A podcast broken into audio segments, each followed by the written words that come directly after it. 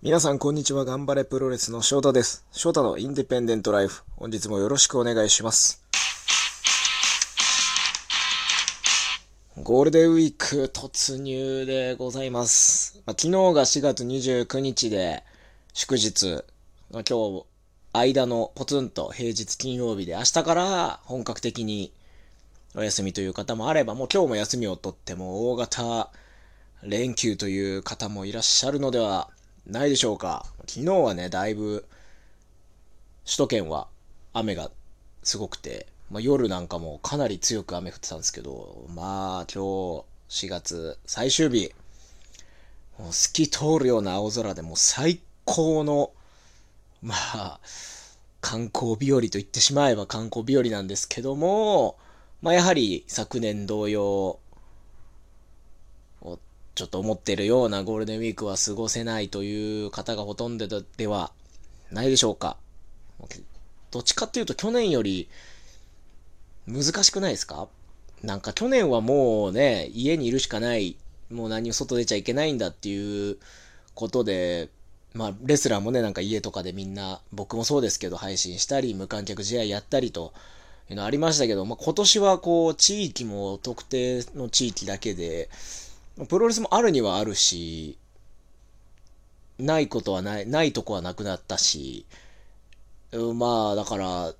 それぞれに委ねられてる部分は未だに大きくて、なんかこう、どう過ごしていいのかも、個人の判断っていうのが未だにあるということで、まあ難しいゴールデンウィークを迎えてしまったなというふうに思っております。さて、まあ、そんな、まあ、難しい世の中なわけですけども、今日はですね、ちょうど今読み終わった本を、まあ、ご紹介というか、ちょっと感想を喋ろうかなと思っております。はい、こちら画像にもありますように、ドンもしも、徳川家康が総理大臣になったら、ということで、こちらの本を、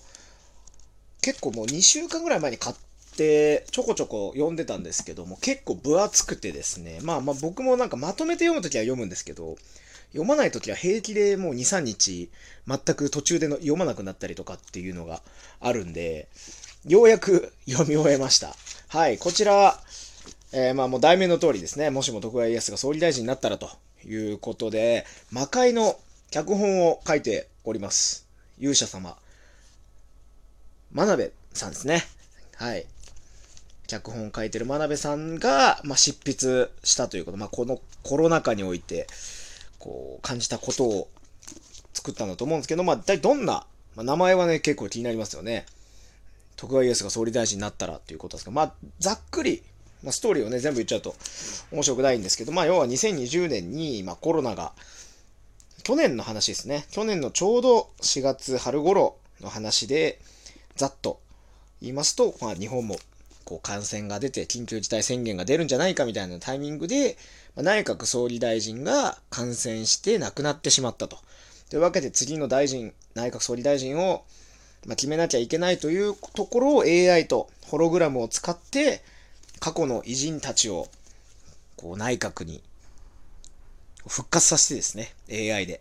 それでこう日本の中を立て直していくと。いう、まあ、小説、ビジネス小説というジャンルであるんですけども、小説でもありつつ、やっぱこう過去の歴史の偉人たちが行った政策だったりも政治のやり方なんかで、こう現代にこう合わせていくというかね、こういうことをやって、まあやっぱ当時のリーダーシップを持っていた人たちの実力が遺憾なく発揮されてという、まあ、なかなかこう痛快な話でございます。徳川家康総理大臣はじめ、まあ、表紙にバッと書いてある登場人物だけ見てもですね、豊臣秀吉や、まあ、織田信長なんていうところのメジャーどころもいますし、大久保利通、北条政子なんかも、こう、いろいろこう、何々大臣、財務大臣、経済産業省大臣とか、官房長官とか、いろんな役割に、こう、歴史上の人物が AI で復活して、まあ、政治を行っていくというね、結構ビジネス書でもあるんですけども、小説としてもちゃしっかりと、なんかね、終盤で面白くなっていくと。ちょっとね、あの、真鍋さんにずっと会えてないんですが、会ったらちょっといろいろ聞きたいですね。僕個人は会って話す機会があるんで、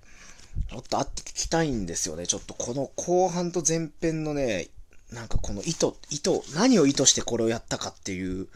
ちょっと前編を読むとあるんですよ。これどんな意図があるんですかっていうのも、作者の意図をね、聞きたい部分なんかもありますけど、まあでも、痛快です。やっぱこう、歴史の偉人たちがね、こう、ズバズバっとこの、去年から、やはりこの日本の政治というものがなかなかこう、ね、一国民としてはこう、大丈夫かなとか、イラッとすることもあった人もいるかもしれないし、不安に思った人もいるかもしれないしか、もうニュースはね、いいように書き立てますから、ちょっとこう、はっきりしない、ごにょっとするようなところがある中を、まあ、これはもう小説なんで、フィクションなんで、実際にね、この通りに行くっていうわけではないですけど、まあ、ズバズバズバっと、こう、強烈なリーダーシップを発揮して、どんどんとこう、このコロナ禍という大変な政治、そしてまた、いろいろとこう、見えてきたと思うんですよ。この今までのやり方っていうものがもう通用しない時代に差し掛かっているっていうのは結構気づいてる人もいると思うんですが、そういった部分を改革していくというものを、まあ、小説で描いているということなんで、もし気になった方は、あの、本屋さんなど行けば、僕行った時は平積みのところで売ってましたけども、かなり読み応えもありますんで、手に取って読んでいただけたらなと思います。また真鍋さんに会った時に、いろいろと話を聞いて、またその感想なんかも、ここラジオトークで喋れたらいいなとは思ってるんですけども、まあ、その、読み終わってですね、やっぱり自分の中で、久々にこう、湧いてきた感情というかですね、あの、高校生の時に、まあ、要は高校を卒業する時に、まあ、プロレスラーになりたいなって思うようになって、まあ、でも体も小さかったし、日本のインディー界とかプロレス界全く知らなかったんで、どうしていいかわかんない。ホームページだけ見ただけで、試合も見に行ったことなかったですから、後楽園ホールの行ったことなかったんで、そんな中でまあ学生プロレスをやろうと、大学に行って学生プロレスやってみようというふうに思って大学進学を選ぶんですけども、大学行きたくないなみたいなのもあって、そんな中でこの大学で勉強しようと。僕は国士舘大学21世紀アジア学部というなかなか謎な学部に行ったわけなんですけども、それはすごくこう世界を行きたかった。海外に行きたかったんですよね。当時から。海外を見てみたかった。世界を。で、アジアのいろんな国を回ってみたいっていう思いがあって、それをそういうふうに思うようになったのっていうのが、きっかけはですね、司馬太郎さんの龍馬が行くを読んだことなんですね。それまで明治時代とか、まあ、幕末とかってそういうあんまり興味なかったんですよ。どちらかというと歴史は戦国時代の方が好きだったし、日本史は好きだったんですけど、あんまりこう、明治幕末ってこう人もいっぱい出てくるし、なんかこう、和と洋が入り乱れてよくわからないっていうことだったんですけど、それでこう、初めてしっかりと龍馬が行くで、もうあれをね、全部7巻ぐらいあるのかな。あれを読めばもう大体明治の幕末から江戸末期から明治維新にかけての歴史は大体、あの、できますからね。それで一気に日本史のテストの点数も上がったようなもんなんで、龍馬が行くを読んでですね、坂本龍馬が土佐の藩の位置、藩士からこう脱藩して世界を見て、初めはね、倒幕上位、尊王上位だと。言っていたものがこう海外のものに触れて、これ商いをするぜよと。長崎で亀山社長を立ち上げ、貿易会社を作って世界を見て、こう新たにこう日本というものを